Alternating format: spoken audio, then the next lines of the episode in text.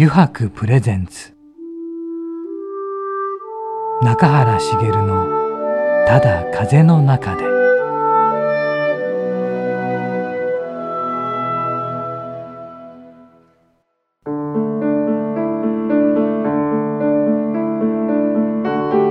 皆さんこんにちは。声優の中原茂です。油白プレゼンツ中原茂のただ風の中で。今週もですね横浜駅から徒歩10分ほどのところにあります油白横浜本店ショールームよりお送りしていきます。さてねあのね暑い。暑すぎるぐらい暑いんですね。でね自分ねあの案外おしゃべりなんで ここ来る間もねスタッフと話しながら来るんですけどねマスクをしてるのを忘れる。うん。って言ってどうなるかっていうとマスクしながらずっと喋ってるんでね今日ねクラクラしました。途中でねなんでこんなクラクラするのかと思ったらマスクしてるからだって。いいもっと早く気づけよって感じですよね本当にね、えー、まあちょっとね こんな感じで始まりましたがちょっとまだまだまだ暑い日々ですがね。皆さんもお気をつけください。さてそして今週のお客様なんですが今日はですね今週と来週はなんですねメイクアップアーティストの岡島久美子さんをね、えー、お迎えしておりますのでえー、この後すぐ始まりますのでぜひ、えー、楽しみに聞いていただければと思います、えー、それでは本日も番組最後までお付き合いください。油白プレゼンツ。中原茂のただ風の中で。この番組は FM ジャガリッスンラジオポッドキャストでお楽しみいただけます。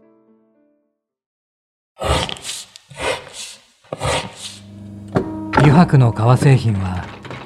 日常品でありながら小さなアート作品である。日々の暮らしに彩りを。レザーブランド。油白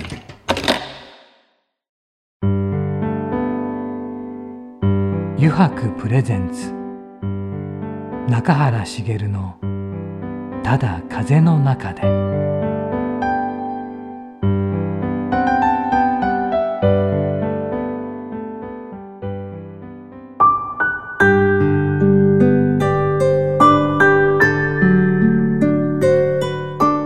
えー、この後お迎えするお客様メイクアップアーティストの岡島久美子さんですが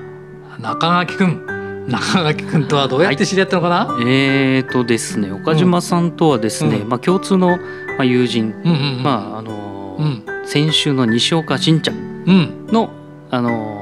知り合いの知り合いだというような,、なるほど。ちょっと まああの離れているというか、うん、説明がすごく難しいんですけど、まああのしんちゃん経由で知り合ったことには間違いないっていう感じですね。はい、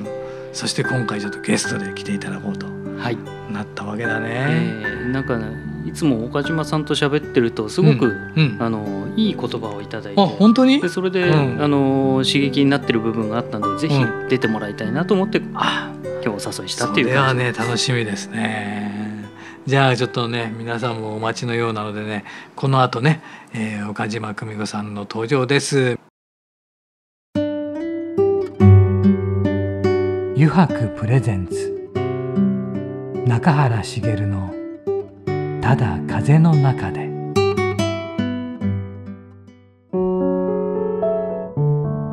油白プレゼンツ中原茂のただ風の中で。さて今週のお客様はですねメイクアップアーティストの岡島久美子さんです。こんにちは。こんにちは。よろしくお願いします。よろしくお願いします。今日この暑い中本当にありがとうございましたね。さてまずねメイクアップアーティストということなんですけれども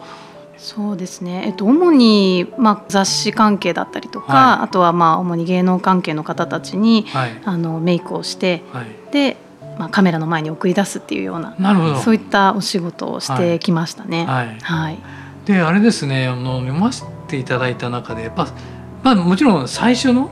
最初はモード学園なんですよね、うん、東京モード学園で。はい卒業生ですね。何か前からあったんですか、うん、あそういうメイクに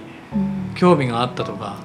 えっとですね、あのもともとまあ幼少期からすごくあの絵を描くのが好きで、はい、はい、であの本当に毎日毎日こうあの飽きもせずに、はい、えっとなんか絵を描くのがはい。まあ、日課みたいな あの少女時代を過ごしてまして、はい。はい、でえっ、ー、とまあ、割とこう美術だけはすごくあの成績が良かったのもあって、はい、まあ、なんかこう色を使ったりとか、何かそのなんていうんですかね描いたり作ったりっていうのが、まあ、好きなあの子供時代を過ごしてきてたんですけど、高校生になった時に、うん、あの通っていた美容室がものすごくこう雰囲気のいいお店ではい、でそこでこう働いてる方たちをこうものすごくあの尊敬していたというか、はい、感化されてでそこからこうあのこういうあの意識のあのしっかりこう高い方たちの中で私も働いてみたいなって高校生の時に 思ったのがきっかけで、はいであのオーナーさんにあのお願いをして、はい、ちょっとあの全然美容師免許とかも持ってないような時期だったんですけど、はい、あのぜひあの何でもやりますんで働かせてくださいっていうような、すごいですねそして？そしてまあ断られたんですけど最初、はい、それでもあの諦めきれなくて、はい、オーナーさんを指名して、うん、あの自分がこう髪をカットしてもらってる間に、まあ、こう情熱をぶつけていかに私がこのお店でこう、ね、そうですね。あのお客さんと行って話をして、はい、すごいしつこい人間だっただろうなと思うんですけど。そして、はい。まあ、諦めきれずで、まあ、話しているうちに、はい、あの最最後にはこう「あじゃあいいよおいで」っていうふうに言ってくれて。はい、そこからがその美容に触れ始めたきっかけだったんですよね。でそこに聞き始めます。うん、はい。それででまあ最初はあのもちろんこう雑用で床を掃いたりとか、はいはい、洗い物をひたすらするようなことをさせていただいてたんですけど、はい、やっぱりこう美容師さんたちって、まあ、今でも本当に尊敬しているんですけど、あのまあ、朝早くから本当に、えー、と深夜の営業後まで。えーと、こう練習を続けてあの、まあ、とにかくこう長い時間、あの営業をしていく中であのすごくこう本当にこの仕事が好きな方たちじゃないと続けられない仕事だなっていうのを、まあ、あの高校生ながらに感じまして。でもやっぱりこう私も美容に何か携わる仕事をしていきたいなと思った時にあの、まあ、自分がそういうこう絵を描くのが好きだったり色を使うっていうことが好きだった過去を思うと、うん、なんかその当時ちょうどこうメイクアップアーティストっていう職業が、うん、あのまあ、テレビや雑誌なんかでも割とこうにぎわい出していた時期でそれでこうビビッときて、はい、メイクの世界に飛び込みました。でモード学園に入るとそうです、ね、いうことですよね。はい、ででもでモード学園に入ってどうでしたか？えー、っとですね、まあ、まずはあの割とこうあの教育課程の中でもともとがファッションの学校だったので、はいはい。はい、あのファッションについてもあの触れる機会っていうのがたくさんあってそうですね。1年目に関しては本当に、うん、あのメイク道具も触らせてもらえないような、えー、あのまあ、ある意味学校の中でもこう下積み的な時期が最初にこう基礎という部分であって。でメイクのことだけじゃなくてファッションからそれこそ、あとはそのデッサン力とかですかね。顔の立体を学んだりっていうところであのひたすらこうフェイシャル画を描くとか、はい、こう目のパーツとか鼻のパーツをまずは紙の上で描いていくっていう、はい、そういった勉強をしていましたね。あ、うん、でもそういう基礎的なっていうかなんていうんですかね、うん。えー、そういう勉強がとても大きかったってことにもなるんですかね。そうですね。中にはやっぱり私ねメイクをしに来たのになんでこういうこういうことからスタートするのかなってこう途中でこう目的を見失ってしまう子もいたとは思うんですけど、あれですよね、うん、ファッションに合わせたメイクをしなきゃいけないんで、うん、やっぱりそこ、ファッションも分かってないとできないっていうところを、まあ、モード学院としては教えたかったのかなっていうのはちょっと勝手に思ってるんですけど、うん、おっしゃる通りですね本当に、はいやっぱりこう切っても切り離せない、あの関係なのでファッションとその美容ヘアメイクっていうのは、はいはい、うん、だからまあ確かにメイクアップアーティストという響きがあっていろんなものを外側から見てるとはやっぱ華やかなのかなとか、うん、芸能人にもあってとかね、そんなのもあったりした中で。でもやっぱり本当はね本当はそうそうそういうことじゃなくてもっと基本的なことをちゃんと学んで巣立ってってほしいっていうのがあったんでしょうね。うそうですね、えー、このモード学園には。はい、だからななんて言うんですかね。すごいそのまあその頃からメイクアップアーティストの方も多くていろいろあのいろんなところ卒業されてどこかに入ってとか独立されたりとかってしていくわけじゃないですか、それやっぱりみんな独立を目指すんですかね。それともどこかに所属したしてそれで頑張っていくとか、そうですね、まあ、メイクアップアーティストになるための道って結構こういろいろあるんですけども、はいはい。あのまあ、いきなりこう、まあ、学生時代をもう下積みと捉えて学生のうちからこう自分でコネクションをいろんなところに作りに行って卒業する頃には自分がそのアーティストとしての仕事をもらえるようにあもう卒業した時にはそれができるように。そうですね。そういう、まあ、学生もいますし、えっと、中には卒業してから、まあ、自分の憧れる師匠というかアーティストにアシスタントとしてついてまたそこでこういろいろ下積みをさせてもらいながら、うん、プロの現場を学んでいくっていう、うん、そういう場合もありますね。そうですか、うん、でもまた大変な世界ではありますよね。そうですね、え。ー、うん、やっぱり。うん。でこのモード学園を卒業されますよね。はい、そしてあるこあるものに選ばれるわけですよね。あの岡島さんは。はい、あれというのはあの卒業後にその留学費を出していただいてイギリスとフランスでしたっけ、はい、えーと、そうですね。あの、まあ、毎年私が卒業したその学校の中から、はい、その卒業生になる学生からまあ一人あの、まあ、学生を選出して。一人ですよねそうですね。一人ですよね。何人生徒さんいらっしゃるんえっ、ー、と現在だとまあ4,000人近く いるんですけど当初はどうでしたかね？ちょっと当初のことはあれなんですでもでもその一人に選ばれて留学されるわけですよね。はい、そうですね、はい、あのまあ卒業後も、まあ、いろんなその世界を見てもらっていいアーティストに育っていってほしいっていう思いで、まあ、そういった学校の方で、あのまあ、そういう制度を設けてるんですけど、うんはい、公費留学制度っていう形ではい。はい、でまあ、1年間であればどこの国を選んでも、まあ、うん、その1年間の学費がいくらだったとしてもちゃんと全部あの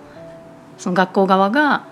あの、はい、払ってくれてっていう1年間であれば。そうですね。はいっていうのがありましたね。でこの時イギリスとフランスとどのぐらいずつ行ったんですか？えっと私はイギリスを約1年、フランス1年っていう形で、そうですね。もともとはあのなんかこういつか海外の方と、はい、こう言葉の壁なく喋れるようになれば いいなっていうのがあって、はい、まあ10代の頃からこう独学であの自分でこう勉強は続けていたんですけど。はいもともと行きたかった学校がフランスにあったんですけども。あそうだったんですね、うん、あのメイクアップの。そうですね。ただ、まあ、フランス語を学んだことが一度もなくて、はい、自信もなかったので、はい、まあ、やっぱりヨーロッパにただこう行きたいっていう憧れがあったので、はい、あのその中でも英語がやっぱり使えるイギリスを選択して自分で。うん、でまずそこで言葉を、そうですね。英語をまず語学学校で習得しなければなっていうところで、はい、はい、イギリスを選びましたね。そして1年間行った後にフランスに行って、はい、そのメイクの学校に入るんですよね。有名な。そうですね、あのまああの本当に一流のメイクアップアーティストたくさん輩出しているメイクスクールだったんですけど、はい、そうですね。その学校に行くきっかけになったのももともとはそのあのご言葉の理由でイギリスを選んで、はい、その後もイギリスのロンドンのスクールをこう選ぼうかと思ってたんですけど、たまたまこう友人があのせっかくだからこうフランスの方に一緒に旅行に行こうっていうふうに、まあ、留学その語学留学していた時代に、あの仲の良かった、まあ、女の子3人組だったんですけど、が誘ってくれたのをきっかけに、まあ、どうせパリに行くんだったら、私がもともとその憧れていたスクールにちょっと一度見学に行ってみたいと思って、でそこはやっぱりあのオールフランス語で授業が行われるので。こんな英語しかね英語しかっていうか英語も拙い人間が入れないだろうって思ってたんですけど、うん、まあ、意外とその見学させてもらったら、うん、あのまあ、フランス人の先生方の中でも英語で対応してくれる先生もいるから「うん、おいでよ」みたいな 感じで 言ってくれて、はい、そうですね。でその一言であの決めましたね。それでまあ変な変な状態で。変な状態で。そうですね。英語しか喋れないのにこうフランスの学校にそのままでもそこもなんか、うん、試験とかはあったわけですか？えっ、と試験らしい試験は特になかったですね。多分書類をまあ今までの、あの学歴とか、そういうあの情報はお送りして、基本的にはそれで入れるような学校でした、でその学校1年間ですか、うん、そうですね。はい、どうでした、そこで？自分が憧れてた学校で入って、そうですね。1年間、うん、あのー、すごくこういろんな体験をさせてもらいましたし、はい、今までその東洋人、まあ、私たちみたいなこうアジア人の、はい。骨格を把握してメイクしていくっていうのが、まあ、その日本の学校で学べたことだったんですけど、はい。はい、私はやっぱりあの将来をこう見据えてファッションに携わったメイクの仕事をしていきたいなっていうふうに思った時に、やっぱりコレクションだったりとか、雑誌でそういう海外のあのモデルさんにメイクをする時に海外の方のその骨格をやっぱり把握しておく必要があるなと思って。でそれをやっぱり実践的に直接こう学びたいと思って、はい、うん、でやっぱりフランスを選んでよかったなと思ったのは、あのアフリカがこうフランスの、はい、まあ、一時期あの領地というか、はいはいあのフランス領になっていた時期があったので、はい、結構あのパリにも黒人さんがたくさんいらっしゃって、はい、でクラスメートの中にもあのそういった方がいて、はい、なのであのこう西洋人の骨格だけではなくて、うん、そういったこうあのそうですねこうアフリカ系の方の肌に触れる機会だったりとか、うん、まあ、ファンデーションのあのつけ方であったり、うん、その骨格までも学べたっていうのは、あの言ってよかったなっていうのはすごく感じましたね。なるほど、はい。ででその後でも、そこにとどまってやはりキャリアをスタートさせますよねフランスでっていうか。はい。それは今言ったお話のことがやっぱり、えー、と起点になってるっていうか、はい、でここでやっぱりフランスでちょっとやってみようというのがあったんですが日本にはまず帰らずに。うんとそうですね。ただどうしてもその学生ビザっていう形でビザの関係もあったので、はい、まあ、ビザの許す限りっていうところで、あの在学中からどちらかというと私はあの自分でこう動いて、はい、フリーランスでパリで活動をしながらの学生時代っていう感じでしたね。もう学生時代からそうだったんですね。そうですね、まあ、東京モード学園が割とこう美容のそのメイクを学ぶ学校の中では、うん、あの年数が長いというか、うん、あの丸3年ぐらい、うん、あの卒業までに時間がかかったので、はいはい、あのまあ、ある意味そこで私の中ではちゃんとこう下積み期間として自分の中では捉えていて。で、まあ、そこから卒業をして、あのまあ、留学はさせてもらってる身ではあるけど、そこでやっぱりいろんなチャンスを自分で掴んでいかなきゃいけないなっていうのは自分の中にちょっと課してましたねそこは。そうなんですね、わかりました。ちょっとあの時間が来てしまいました今週分でも、あのちょっとこの後のお話もまたいろいろ聞いていきたいんですが。それは次週ということでですねちょっとこの後ですね岡島さんにまたお付き合い願ってですね9時やろうぜっていうコーナーがあるんですけどちょっともう少しのパーソナルな、ね、ところを質問させていただきたいなと思うんですがまたあの本編の方はまた来週もよろしくお願いいたします。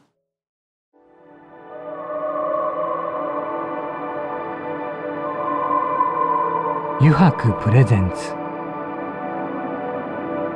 中原茂のただ風の中で、えー、ここからの時間はですね9時に書かれたキーワードに沿ってゲストの方とトークをしていこうと思います、えー、9時やろうぜのコーナーです、えー、早速ですがねここに9時があるので岡島さん申し訳ないんですけど聞いていただけますか？はい、お願いします。はいそう。はい、これをねちょっと答えていただきたいわけなんですがね私の小さな幸せは何ですか？私の小さな幸せ？ありますか？何か？小さな幸せ、はい、そうですね、はい、あのすごくインドアな人間で。あのそれこそあれですね。自宅でなんかこう、映画を見るのがすごい好きで、映画をただのんびりと見ている時が幸せです、はい、小さな幸せいいんじゃないですか。じゃあちょっと大きな幸せはどんな時ですか？大きな幸せ。大きな幸せですね。大きな幸せ。そうですね。大きな幸せ。大きな幸せ。うん。そうですね。私、まあ、子供がいまして、はい、まあ、子供とこう向き合って一緒に何かしてる時はあのなんだろうな、まあ、しみじみというか、はあ、幸せってやっぱり感じれる瞬間かなと。なるほどはいいてくれるだけでね幸せな。中君も やっぱり子供といる時が一番幸せですね。ええーうん、なるほどありがとうございます。では次行きましょう。じゃじゃんさて次は何でしょうね。いきます。ラジオに出演している今の心境は？いやあの そうですねあの大変光栄です本当にこんな機会がまさか私に巡ってくるなんて思いもよりませんでした 出ていただいてありがとうございます。はい、またこのねこういうところがだからいいですよね。余白のショールームで撮れるっていうことはまたそうですね。またスタジオとは違って、ちょっと緩い感じで撮れる。そう緩い感じで撮れる。はいありがとうございます。次お願いします。さてさて次は何でしょう。周囲からはそう思われがちだが実は違うんですという点はありますか？周囲からはこう見られるけどそんなことはないんですよ私はっていうような。どうでしょうね。なんかこう割とこう、うん、きちきちっとしてるように見ていただいてる、そういうふうに思ってますことが 多いのうん、多いかなと思うんですけども、はい、結構適当なとこもたくさんありますね。うん、そうですね。多分人には見せないんでしょうね。なんか なるほどね。そうか、だから人人が見ると中居君もそうだけど、はい、そうじゃないんだってこの人はちゃんときちっとしてる感じのイメージしかないんで。うん、うん、だそうです。ですかね。うまく騙せてますね。はい、騙され さあ次行きましょうかね。じゃじゃん。本当ならまるまるだったのにということはありますか？本当ならこうだったのに。本当ならこうだったのに。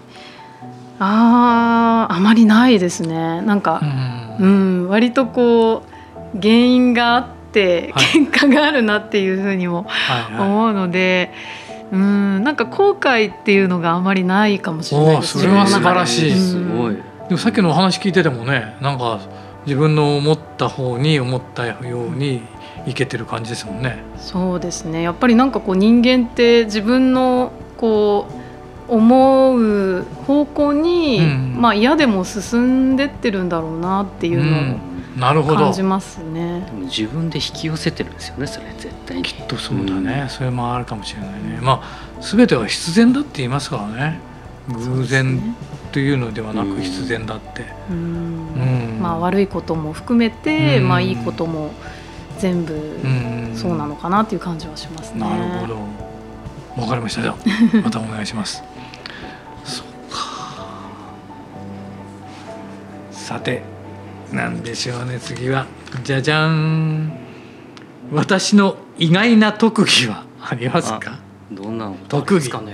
意外な特技です意外じゃなくてもいいですよ。特技。特技かわからないんですけど、はい、あのすごいせっかちで私、はい、せっかち。なんですね、なんかこうあの例えばなんですけどこう駅の、はいあの切符売り場のところとかで切符がこうピッと出てきて、そうするとあの取り忘れがないようにピーピーピーピーってなるじゃないですか。なりますなります。あの音を聞くのがもう 私なんか嫌ですごくこう、まああれが鳴る前にこう。ピッてってやるぞぐらいのなるほどね。はい、そうなんですね。わかりました。じゃあもう一つ言っていただきましょうかね。そうなる前にね。なる前に。それはすごいですね。お人生のバイブルとして読んでいる本はありますか？人生のバイブル。そうですね。本もすごく読むのが好きで、はいはい、まあいろいろ読んではきた方かなと思うんですけど、はい、なんか本当にシンプルなんですけど、はいはい、あの絵本で、はい、えっと佐野陽子さんっていう方が書いている、はい、あの百万回生きた猫っていう猫。あの、はいはい、猫の話。で、そうですね。絵本なんですけど、まあ、ある意味猫の一生が何度もこう繰り返される中で、あのもともと自分のことしか好きじゃない猫自分にしか興味のない猫が、まあ、真実の愛を見つける物語ですね。はい。それが。いやもうあのすごく短いストーリーなんですけど、はい、なんか毎回泣きそうになるっていう。何度読んでも。何度読んでも。泣きそうになる。そうですね。であの佐野陽子さんってこうちょっと、はい、あの天の弱というかこう世の中を斜めから見ているようなところとかも私はすごく好きで、うん、なんか小学生だとあの「おじさんの傘」っていうあのお話を多分音読とかで読むんじゃないかなって思うんですけど。はいあの、まあ、私が小学生の時も国語の教科書の中にも入ってたんですけど、はいはい、あのまあ、自分の、ね、おじさんが大事にしている傘があってあの雨が降っててもその傘を自分で差さずに あのその辺を歩いてる傘を差している人の中に、うん、なんかちょっと失礼とか言いながら 入っていってしまうっていう。持ってるのに。持っているのに使わないっていう。大事すぎて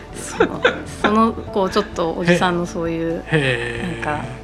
あのニヒルなところっていうか、うん、あででもそういう本があったり、そういう作家さんいたりするといいですね。そうですね。がすごくね、いいなと思ってる。うん、ありがとうございました。はい、えー、ちょっと9時やろうぜのコーナーもね参加していただきましたが、またね次週ですね本編の方とまたこの9時やろうぜのコーナーもありますので、また次週も岡島さんよろしくお願いいたします。はい、お願いします。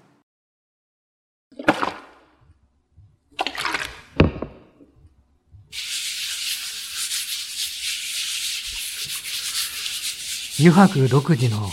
手染めのグラデーションは川に新たな命を吹き込む。色とりどりの空の情景。青く深い海。誰もが感動するあの一瞬を閉じ込める。レザーブランド油白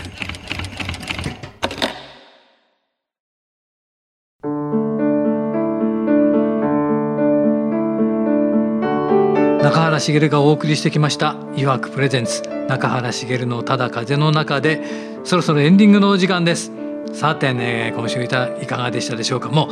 う盛り上がってしまってですね、えー、時間がなくなってしまったのでこのままラストに行きます、はい。えー、この番組でですねリスナーの皆さんからメッセージをたくさんお待ちしております。E メールアドレスはすべて小文字で jaga.jaga.fm jaga.jaga.fm へお送りください。それではねまた来週この時間にお会いしましょう、えー、油白プレゼンツ中原茂のただ風の中でお相手は声優の中原茂でした。